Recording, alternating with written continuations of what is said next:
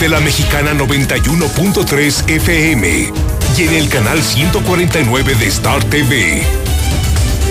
Infolínea.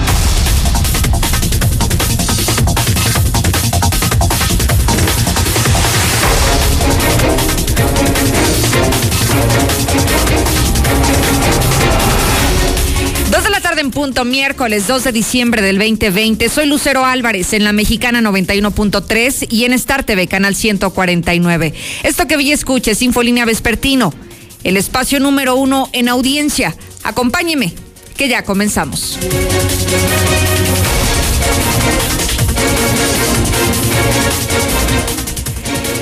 Vaya novedades que le hemos preparado esta tarde. Jalisco va a regresar a clases presenciales en el mes de enero y en medio de la pandemia. Y no es el único estado, sí será el primero, pero también Sinaloa ya está anunciando que podría sumarse a esta determinación que ha dado a conocer el gobernador de Jalisco, Enrique Alfaro. En enero regreso a clases presenciales en el estado vecino, en un estado que sí han sido muy estrictos en sus medidas y en un estado que mantiene hoy el color naranja en este semáforo nacional de COVID.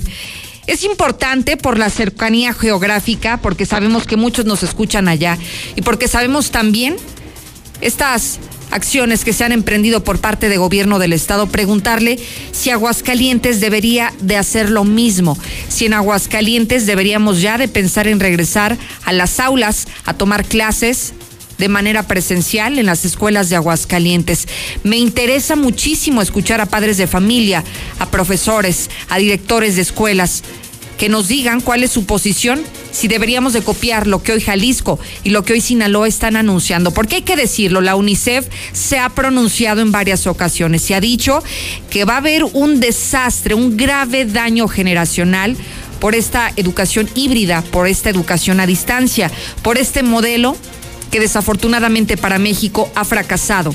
Y no por culpa de los maestros, sino por culpa de una estrategia clara de cómo llevar las clases a distancia. 1-22-57-70. Lo dejamos en la mesa para que usted pueda comenzar a opinar, pero le adelanto que también hablaremos de más cosas. Diputados han dicho que no van a autorizar endeudamiento para vacunas, como lo pretende el gobernador del estado. Y también hay noticias en la armadora Nissan Armando Ávila dejó esta empresa después de 37 años de servicio para la empresa nipona. Adelante, César Rojo, buenas tardes.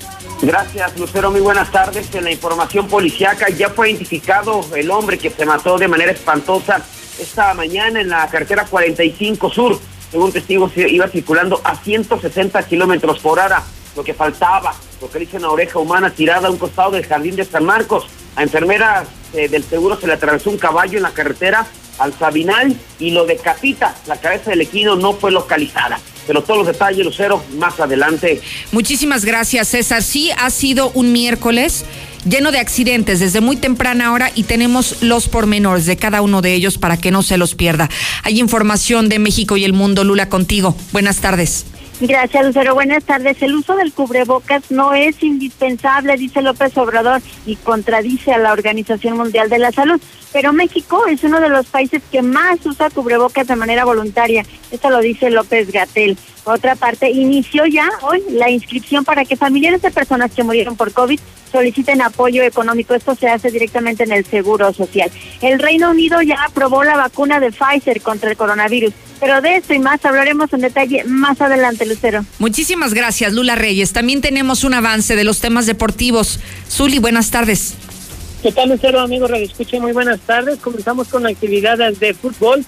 Y es que es miércoles de Champions. El día de hoy, el partido que destaca en esta jornada número 5. Bueno, pues el Manchester United está enfrentando al Paris Saint Germain. Además, el Barcelona está haciendo lo propio ante el Fenerbahce, donde, bueno, pues Messi no está eh, o no tenía la oportunidad de estar en la cancha. Por cierto, también que Messi fue multado por homenajear a Diego Armando Maradona. Además, las Águilas del la América hacen oficial la salida de Paolo Aguilar quien ya no será miembro de este equipo. Ah, y por cierto, también el día de hoy juega el engaño sagrado en la mexicana. Así es que decir mucho más, Lucero, más adelante. Oiga, ¿cómo, cómo, como que así como de refilón, como para que no se olvide, ¿a qué hora juega las Chivas?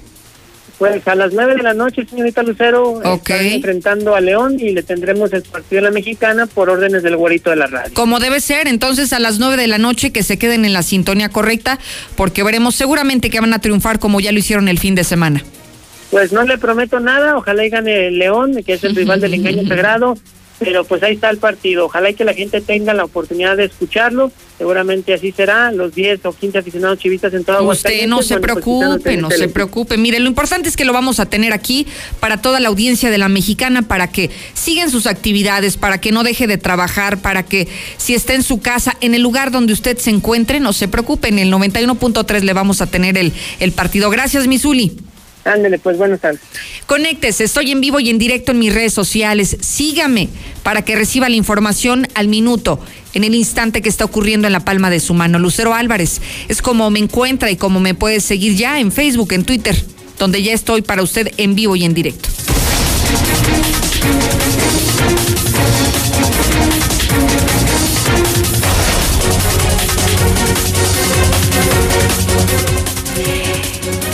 La tarde con siete minutos. Arrancamos este espacio de noticias.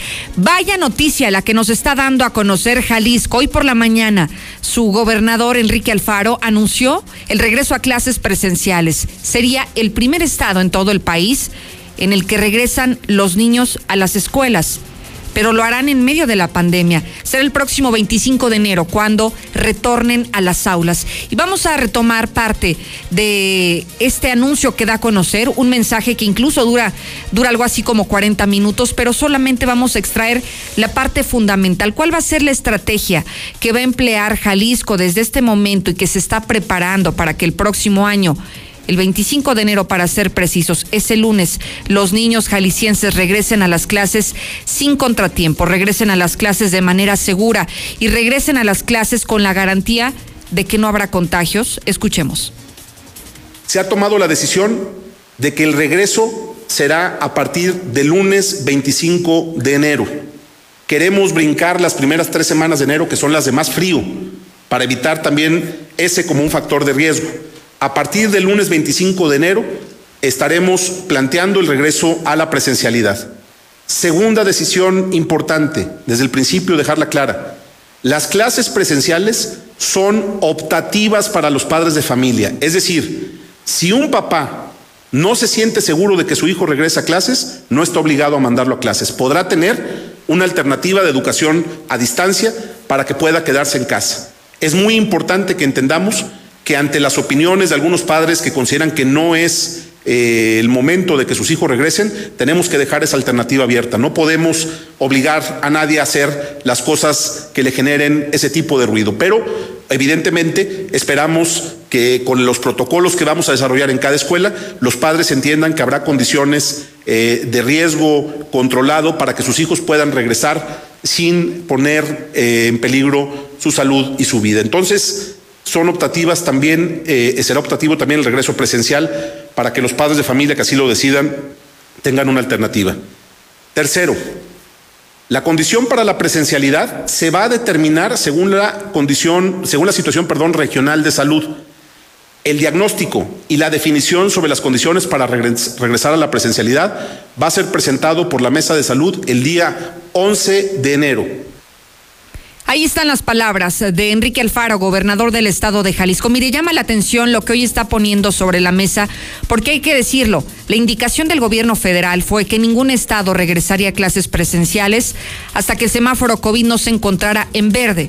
En verde únicamente se encuentran Campeche y Chiapas, y aún así no han regresado a clases. Jalisco es un estado que se encuentra en color naranja en este semáforo nacional de COVID pero hay que decirlo, Jalisco ha sido de los pioneros en medidas estrictas en el cierre total de negocios y ellos con este tipo de condiciones hoy están en la posibilidad de anunciar que el próximo año, el 25 de enero para ser precisos, van a regresar a clases de manera presencial. Y mire, llama la atención el contexto en el que lo dice porque hay que decirlo.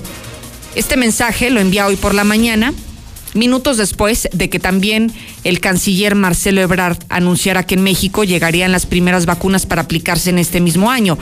Entonces, podría existir la posibilidad de que cuando los niños regresen a clases el próximo año, algunos de ellos, una proporción importante, ya pudieran estar vacunados. Pero Vamos a ver qué podría pasar con este anuncio, si Aguascalientes podría sumarse, porque después de Jalisco vino Sinaloa, que hoy Sinaloa está en color amarillo y también se quiere sumar al regreso a clases presenciales. Wuhan, la ciudad donde se originó el primer caso de COVID, regresaron a clases de manera gradual, de manera ordenada.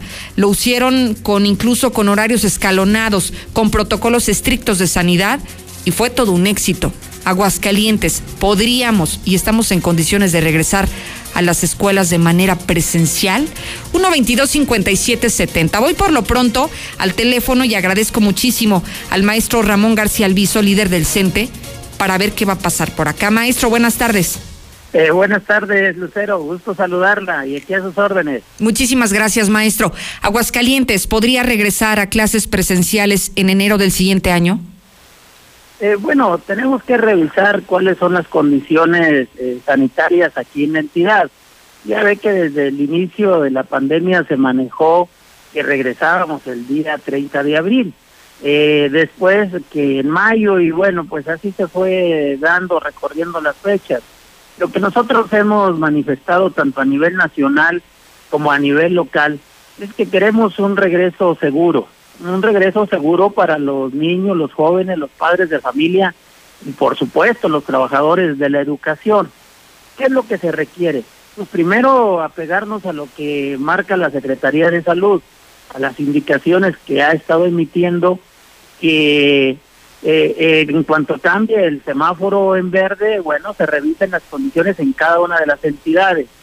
En relación a lo que menciona el gobernador de Jalisco, bueno, pues decirle que cada entidad tiene sus características y tiene su semáforo. Aquí en la entidad tendremos nuestro semáforo.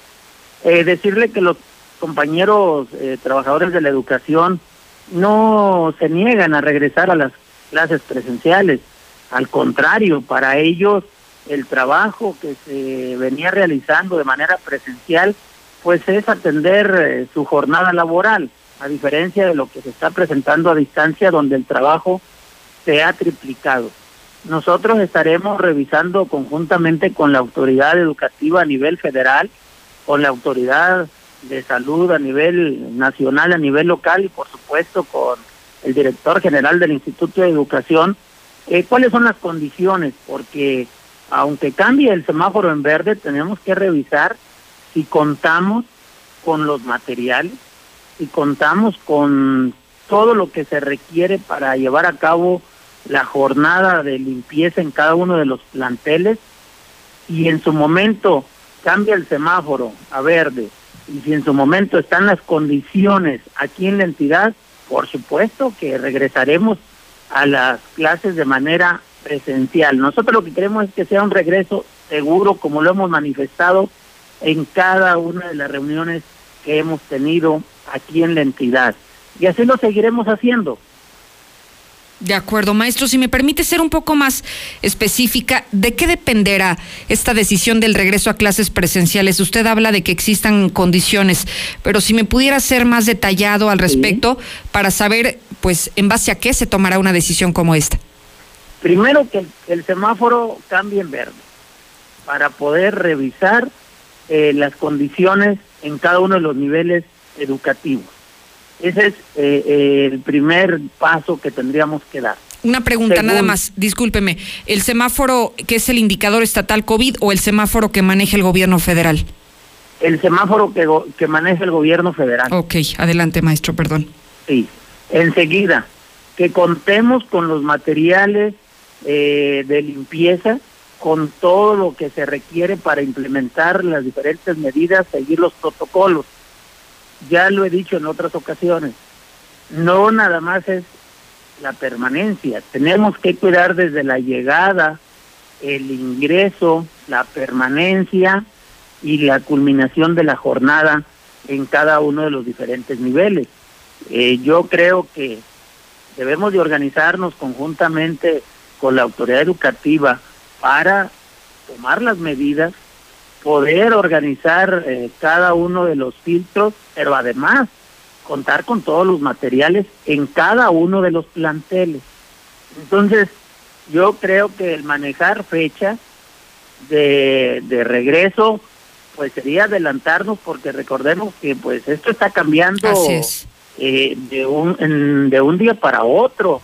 Los contagios se han incrementado, el número de fallecimientos también. Entonces, nosotros debemos de revisar cuáles son las condiciones en cada entidad y en cada uno de los diferentes municipios para que de manera coordinada con todas las instancias podamos tomar las mejores decisiones y no precipitemos y nos adelantemos a un regreso que pueda tener sus consecuencias.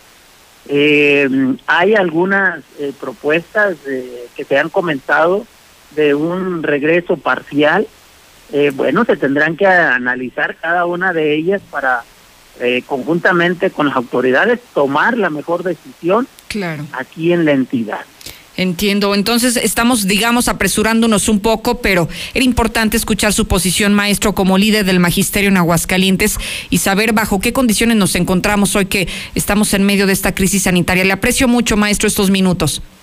Estoy a sus órdenes y me gusta saludarla. Igualmente, muchísimas gracias, Ramón García Alviso, líder del CENTE. Mire, me llama la atención por lo siguiente, eh, uno de los planteamientos que hace el gobierno del estado de Jalisco es que se han muerto más trabajadores de la salud que maestros. Él habla de 49 maestros contra 47 trabajadores de la salud. Y hay que decirlo, los trabajadores de la salud son los que están en esta línea de combate, en esta línea de batalla. Entonces dice, si aún así, con los cuidados que se están teniendo, el magisterio está expuesto, el magisterio se está muriendo a causa del coronavirus, bueno, garanticemos el regreso a clases presenciales de manera segura. ¿Y ellos qué plantean? El que sea opcional, que los papás decidan si sus hijos regresan a las escuelas o si prefieren que sigan con este modelo a distancia. También se habla, por ejemplo, de un regreso gradual. No todos los niños de primero a sexto, tal vez el grupo A sí, el grupo B no. Tal vez los grupos más reducidos en cuanto a número, como ya sucedió también en Wuhan. Creo que hoy están tomando en consideración lo que ya hicieron otros países y que ha dado resultado, que ha sido exitoso. Por eso le traigo a la mesa el caso de Wuhan, la ciudad en donde se originó el primer caso de COVID en el mundo y el regreso a clases fue exitoso. Después de tres meses de confinamiento regresaron y regresaron de una manera segura. Hoy prácticamente no se ha hablado de brotes en las escuelas allá en China, precisamente por el modelo que ellos están siguiendo. Así que aquí en Aguascalientes, ¿qué debemos de hacer, maestros, papás, estudiantes? Díganoslo. Jalisco ya levantó la mano, regresa el 25 de enero. Sinaloa se está sumando esta petición y no sabemos qué otro estado más. Por lo pronto lo escucho, que es la parte más importante, 122-5770. Está bien, Lucerito, ya que regresen a clases, ya. De veras que no lo entiendo. O sea, no somos Europa. No tenemos las condiciones para que nuestros niños arriesgarlos a que les vaya a dar esa neumonía típica. ¿Para qué tanto brinco? No, ya dijo mi padrino Martín, que mejor van a regresar los antros y los bares. Las escuelas nada, dijo. Lucero, lo menos importante es ser pionero de alguna iniciativa. Lo importante es la seguridad de nuestros niños. Qué mal gobernadores son, Lucerito. La mera verdad es de poner en riesgo la salud y la integridad de, de niños, de personas. Todo por su capricho de llevarle la contra al gobierno federal. Muy mal. Yo creo que están en un error. Buenas tardes, Lucero. Sí, todo está bien lo que dice el maestro. ¿Tú crees que uno no quiere que sus hijos estén seguros? Pero pues si a veces ahorita no tenemos ni trabajo ni para comer, ¿cómo lo vamos a hacer? Que quieren copiar como los países del primer mundo, pero es que allá sí los ayudan y aquí no. Llega diciembre y no será como otros años. La zozobra de la pandemia y el desempleo nos agobia cada día. Sabemos que miles de familias realmente pasarán una noche triste. Es por eso que Dilusa y la mexicana quieren alegrar tu hogar, regalándote una increíble cena de Navidad. La mexicana, cambiando la Navidad de nuestra gente. a quienes tendrán que llevar o no llevar a sus hijos a las escuelas. Así que por eso se queda abierto nuestro WhatsApp. Si la autoridad no lo escucha, para eso está la mexicana, medios como este, 122-5770 para que siga opinando. Cambiemos de temas. Voy contigo, Marcela González. Hay cambios, cambios en Nissan Aguascalientes. ¿Se acuerda de Armando Ávila? Tantos años que habría permanecido como vicepresidente de esta empresa nipona. Y bueno, parece que se retira. Pero hay más detalles contigo, Marcela. Buenas tardes. Muy buenas tardes, Lucero. Buenas tardes, auditorio de la Mexicana. Pues luego de 37 años de trayectoria laboral, Armando Ávila Moreno deja Nissan Mexicana.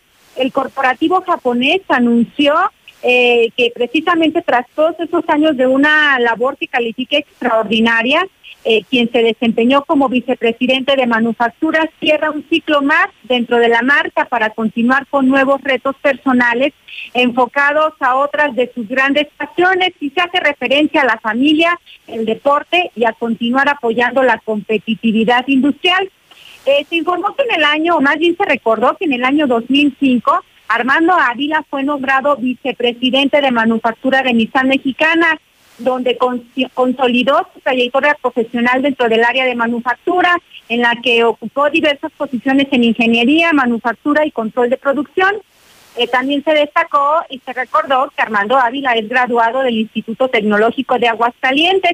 Él complementó su desarrollo profesional en la Escuela de Negocios de Londres en liderazgo, competitividad y gestión de alta dirección la experiencia de Ávila eh, señala a la empresa que le permitió obtener varios logros dentro de la compañía, como el récord en el año fiscal 2016, alcanzando una producción de 863 mil unidades y una cifra de más de medio millón de motores para exportación. Por lo tanto, la empresa se, se dice muy complacida con el desempeño que ha tenido Armando Ávila Moreno destaca que ha sido miembro del Comité Ejecutivo de Producción Internacional desde 2005, de la Junta Global de Producción y del Comité Administrativo de las Américas desde el 2006. También se destaca que fue presidente del Grupo de Industriales de Aguascalientes y que finalmente formó parte de la mesa directiva de Compass como presidente del 2015 a 2018. Sin embargo, ahora Armando Ávila pues ha tomado la decisión de jubilarse. Él resalta que ha sido una de las decisiones más difíciles de su vida y con sentimientos encontrados tomó la decisión de jubilarse agradecido con la compañía. Y finalmente la empresa resalta en Armando Ávila su calidad humana, sencillez y respeto hacia los demás. Y bueno, pues eh, finalmente le, le reitera su agradecimiento por todos los los logros obtenidos al interior de esta empresa que le sigue colocando como una de las mejores a nivel mundial. Y ya para concluir, Lucero, te, destaca, te agrego que se da a conocer también que en lugar de Armando Ávila Moreno, eh, se queda un español, eh, se trata de Johan Busquets, quien es eh, es español y bueno, pues señalan también que ha tenido importantes posiciones en el corporativo japonés y bueno, pues él ahora ocupará esta importante posición en la empresa japonesa. Es el reporte. Muy buenas tardes.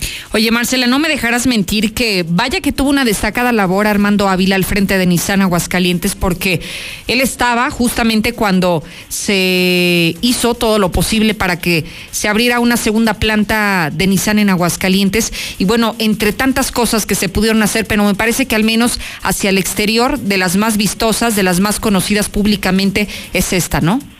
Claro, sí, además él pues fue un factor importante en que se viniera a Aguascalientes esta segunda planta, además de la compas, de no haber sido también por sus gestiones, pues a lo mejor no se habría concluido este importante proyecto. Es por eso que la misma empresa le está reconociendo todas esas características y, contribución a los importantes proyectos. Y bueno, pues se señala que otro de los logros es que eh, se permitió que Nissan alcanzara una de sus producciones más elevadas de vehículos en las plantas A1 y A2 de Aguascalientes. Así estoy, está haciendo ese reconocimiento. Y una decisión, Lucero, que se toma por sorpresa porque nadie se esperaba la salida de Armando Ávila. Sin embargo, pues él mismo comenta que tomó la decisión de jubilarse.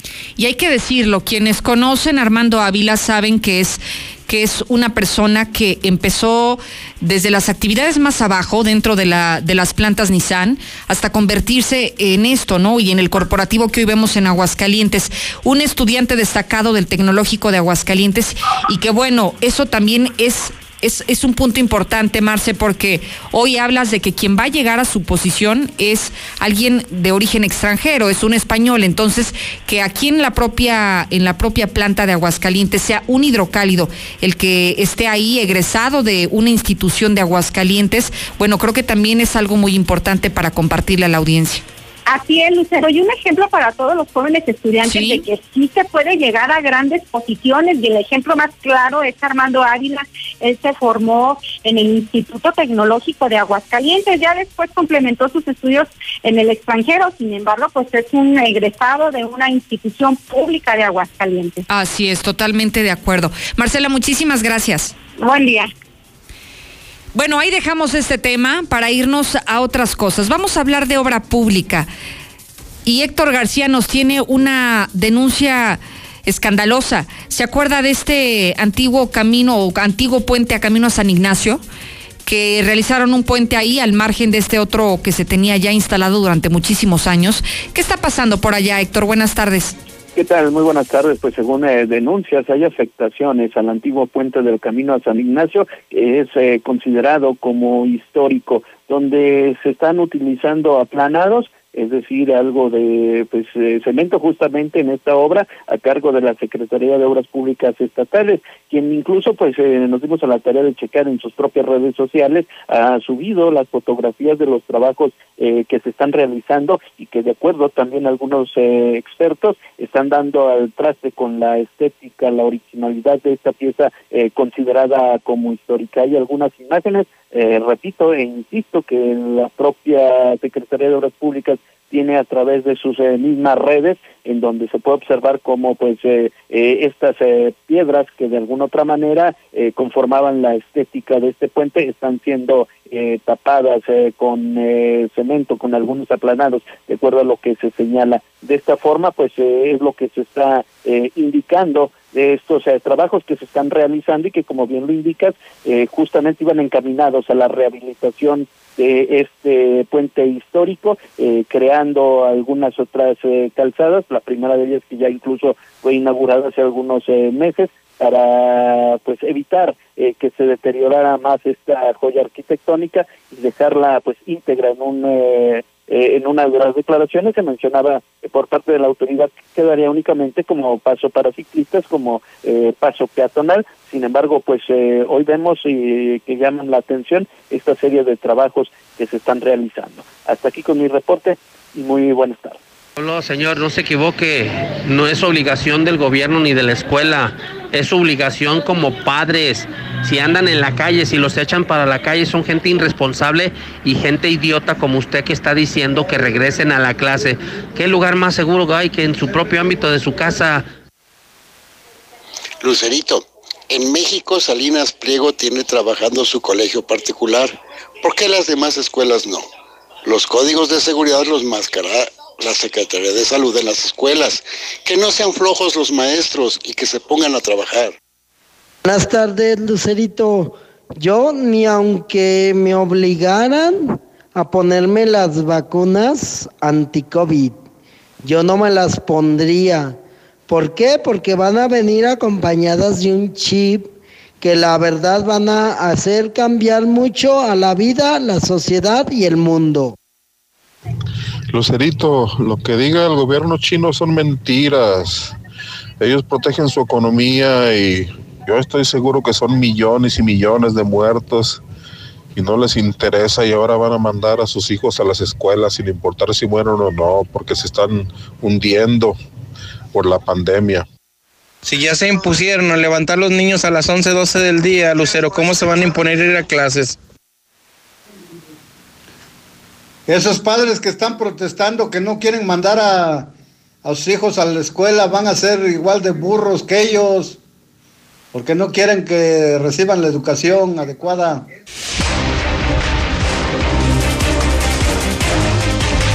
Ahora nos vamos a concentrar en información policiaca. Desde temprana hora escuchábamos enlaces en vivo desde las calles de la ciudad.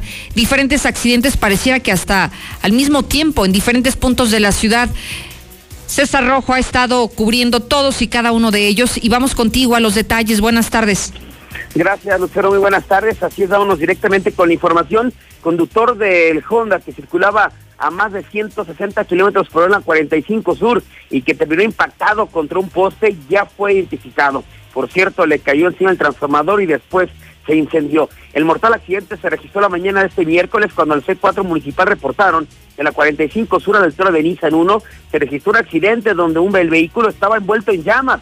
Al arribar policías, bomberos y personal de protección civil observaron un Honda Accord color negro, modelo 2008, el cual se encontraba impactado contra un poste de la Comisión Federal de Electricidad, por lo que los cuerpos de emergencia comenzaron las maniobras de rescate, estabilizando el vehículo para proceder a utilizar el equipo de rescate hidráulico, ya que debido al impacto se desconocía si la persona, el conductor, estaba eh, con vida o había fallecido. Después de 40 minutos de labores, de rescate se logró ubicar el cuerpo de Emanuel Valdés Loza, de 26 años de edad, trabajador de la empresa Riker México, que murió de manera prácticamente instantánea. Eh, veladores de empresas aledañas al lugar comentaron que escucharon el fuerte impacto al salir a verificar, eh, encontró el vehículo impactado contra el poste de la Comisión Federal de Electricidad. Posteriormente se cayó el transformador y se prendió fuego. Se quemó este vehículo sobre, sobre el accidente, esta unidad se desplazaba eh, por la 45 Sur en el sentido de sur a norte a más de 160 kilómetros por hora. Cuando antes de llegar a Nissan, por la velocidad, perdió el control volante hacia su derecha, impactándose contra un poste de concreto que está en el camellón de la lateral para después caer el eh, ya eh, todo, pues los alambres, los cables este, caer sobre el mismo vehículo, quedando destrozado y que este se incendiara. Lo que faltaba, localizan oreja humana tirada a un costado del jardín de San Marcos. El macabro hallazgo se dio a las 10 de la mañana de este miércoles, cuando los servicios de emergencia reportaron que sobre la calle Jesús F. Contreras, a un costado del jardín de San Marcos, había sido localizada una oreja humana. Al sitio trasladaron policías municipales que se encontraron con un personal de limpia quienes indicaron que el momento de estar barriendo la banqueta del Jardín de San Marcos, frente a la notaría pública número 52, una de las, eh, digamos, salidas o entradas al Jardín de San Marcos, eh, de costado eh, pegado a esta calle Jesús de Contreras, pues de repente les llamó la atención un pedazo de carne, así lo calificaron, tirado sobre el arroyo vehicular. Así es que decidieron acercarse pues, a ver de qué se trataba, pensando que a lo mejor hasta un cuerito, y cuál, pues era una oreja humana que había sido cercenada, ya que incluso había huellas de sangre. Al confirmarse el reporte, personal de servicios periciales hizo levantamiento de la oreja para tratar de determinar pues, de quién es y cómo fue que la perdió. A la enfermera, en más información eh, del seguro, se le atraviesa un caballo en la carretera al Sabinal y lo decapita. La cabeza del equino no aparece por ningún lado. El percance se registró la mañana de este miércoles cuando los servicios de emergencia reportaron sobre la calle de la carretera 42 en la que te lleva al Sabinal frente a Granja Fátima, se había registrado un accidente donde había personas lesionadas. Al llegar policías municipales y paramédicos se encontraron con un vehículo Honda en color blanco, del cual se encontraba totalmente destrozado en unos cuantos metros un caballo sin cabeza. La conductora del Honda, una enfermera del Seguro Social, fue auxiliada por testigos y posteriormente fue paramédicos que la trasladaron al hospital 3 del Seguro Social, donde reportan su estado de salud fuera de peligro. Sobre el accidente, la mujer se desplazaba sobre la carretera del Sabinal en el sentido de circulación de norte a sur. Al llegar a Granja Fátima, de pronto le salió al caballo a su paso, por lo que aplicó los frenos, pero fue imposible detenerse. Tan brutal fue el impacto que el, equino sufrió la amputación de la cabeza, que por cierto no fue localizada. No saldrá del cerezo el sujeto que mató a un perro en la colonia Héroes su defensa fue que como lo mordió, decidió vengarse y ahorcarlo. Este miércoles se el auto de vinculación en contra de José Antonio de 67 años, después de que fuera acusado de atentados al equilibrio ecológico doloso, luego de que matara a un perro en la colonia Eves, por lo que no saldrá del cerezo en un mes que se determine situación jurídica. Los hechos se dieron el pasado 22 de noviembre cuando policías municipales le reportaron que un hombre había estrangulado un animal sobre la calle Juan Escutia y Avenida Alameda en la colonia Héroes. Los uniformados se encontraron con vecinos de la zona sobre la banqueta una perra en color café, al parecer de la raza Pitbull, y un costado de un poste una cuerda en color negro, así como el collar que portaba. Los testigos de los hechos de manera inmediata señalaron a José Antonio, de 67 años de edad, quien señaló que la perra lo había mordido y por ese motivo la había jalado con la, eh, con la cuerda como venganza. Esa situación pues le costó la vida a la perra, pero también le costó su libertad a este hombre. Hasta aquí mi reporte de Lucero. Muy buenas tardes. Oye, César, ¿qué pasó hoy en Aguascalientes?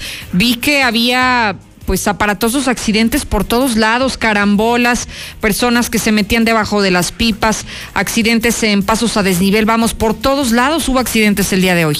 Sí, no, no sé qué le pasó. De hecho, sobre la 45 Sur hubo cuatro accidentes eh, momentáneos. O sea, bueno, perdón, simultáneos. O sea, en el mismo tramo, pero obviamente este de, del muerto fue el, el que más llamó la atención, el que más afectó la circulación, es por eso el que le mencionamos. Al mismo tiempo fue el del caballo decapitado y luego poquito después una carambola de siete vehículos en la 45 Norte con eh, cerca de seis vehículos involucrados, no hubo lesionados. Y luego el accidente que también, también transmitíamos en vivo, el de Avenida Aguascalientes frente a Santanita, y luego el de Salvador Quesada Limón el paso a desnivel, y después la oreja. No, bueno, la verdad que no. no ¡Qué locura! No, una locura hoy Aguascalientes. Oye, y apenas estamos hablando que es la mitad de la jornada, César. Estamos contabilizando estos accidentes desde las 8 de la mañana a las 2.40 que llevamos hasta este momento. O sea, todavía sabrá Dios que nos tenga preparado el resto del día. Así es. De hecho, ayer también fue una jornada accidentada, pero creo que hoy sí ya fue la gota que derramó el vaso. Así es que decirle a la gente, no sé si pues el, la entrega del aguinaldo o de los ahorros pues muchas veces sí, influye, como que la gente de repente se altera mucho, Lucero, no sé si este sea la razón, pero decirle a la gente, hacerle llamado, cálmense, hombre, cálmense, tranquilo. No le pisen tanto. Sí, exactamente, que no le pisen tanto porque ahí estamos estamos viendo las consecuencias. Sí, estaremos pendientes y ojalá, ojalá que el resto del día ya se calme la cosa y no haya tantos incidentes como los que estamos reportando. Gracias, César. Buenas tardes. Acompáñeme a la pausa, faltan 15 minutos para las 3 de la tarde. En la mexicana 91.3, canal 149 de Star TV.